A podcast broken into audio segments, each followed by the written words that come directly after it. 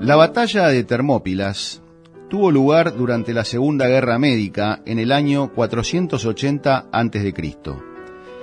En ella, una alianza, alianza griega, liderada por Esparta por tierra y Atenas por mar, se unieron para detener la invasión del imperio persa, liderado por Jerjes I.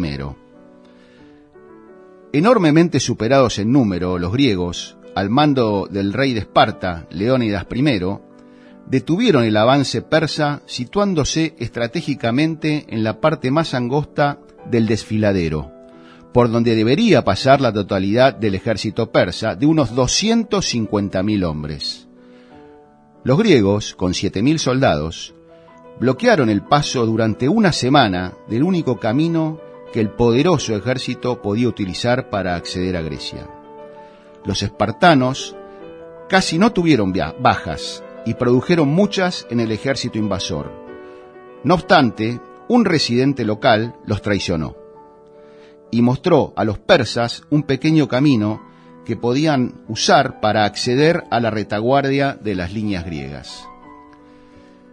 Leónidas despidió a su ejército, permaneciendo allí con unos pocos hombres para proteger su retirada, así como la de su armada. Los persas finalmente capturaron Atenas. Los griegos se reagruparon y un año después vencieron a los persas obligándolos a retirarse a Asia, poniendo fin a la invasión. Esta batalla es un ejemplo del poder que pueden ejercer sobre un ejército el patriotismo y la defensa del propio terreno, por parte de un pequeño grupo. También ha servido como ejemplo del entrenamiento y el uso del terreno como multiplicadores de la fuerza de un ejército y es un símbolo de la valentía frente a la adversidad insuperable.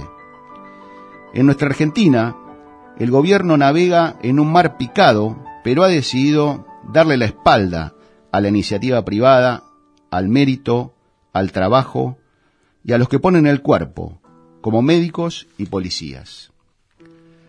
El timón apunta a la orilla del pobrismo del pueblo y la opulencia de la dirigencia con autoritarismo, impunidad, recorte de derechos individuales, mentiras, corrupción, doble discurso y el relato de la justicia social. Con el objetivo de apropiarse del esfuerzo ajeno vía expropiaciones, toma de tierras, impuestos, retenciones, diferencias de cambio, cepos. Todo para quedarse con lo tuyo y satisfacer a políticos, sindicatos y empresarios prebendarios. También a los resentidos, que no les importa ser pobres, siempre y cuando vos también lo seas.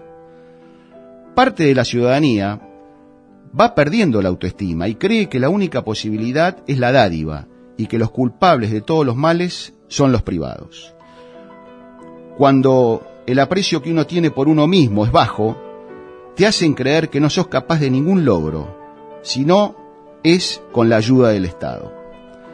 Ayuda a esto el aislamiento y la prohibición de continuar con el normal desarrollo del sistema educativo y la vida de relación.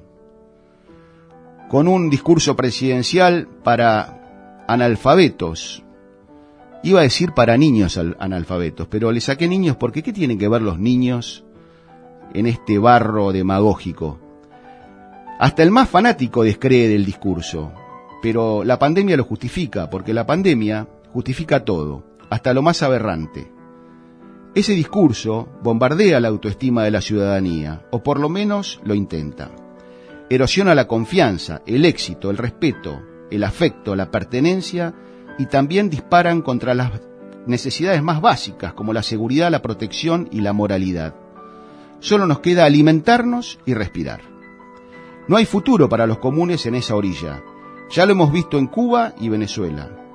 Las costas del esfuerzo personal premiado quedan cada vez más lejos y la resistencia es cada vez más fuerte, como la de los griegos, porque nos sabemos con derechos, porque nos, nos lo merecemos, porque nos corresponde, porque hay un grupo que no se dejará atropellar, porque todavía tenemos la autoestima alta y porque esta batalla solo se gana logrando quebrar la voluntad del enemigo, como los espartanos en Termópilas.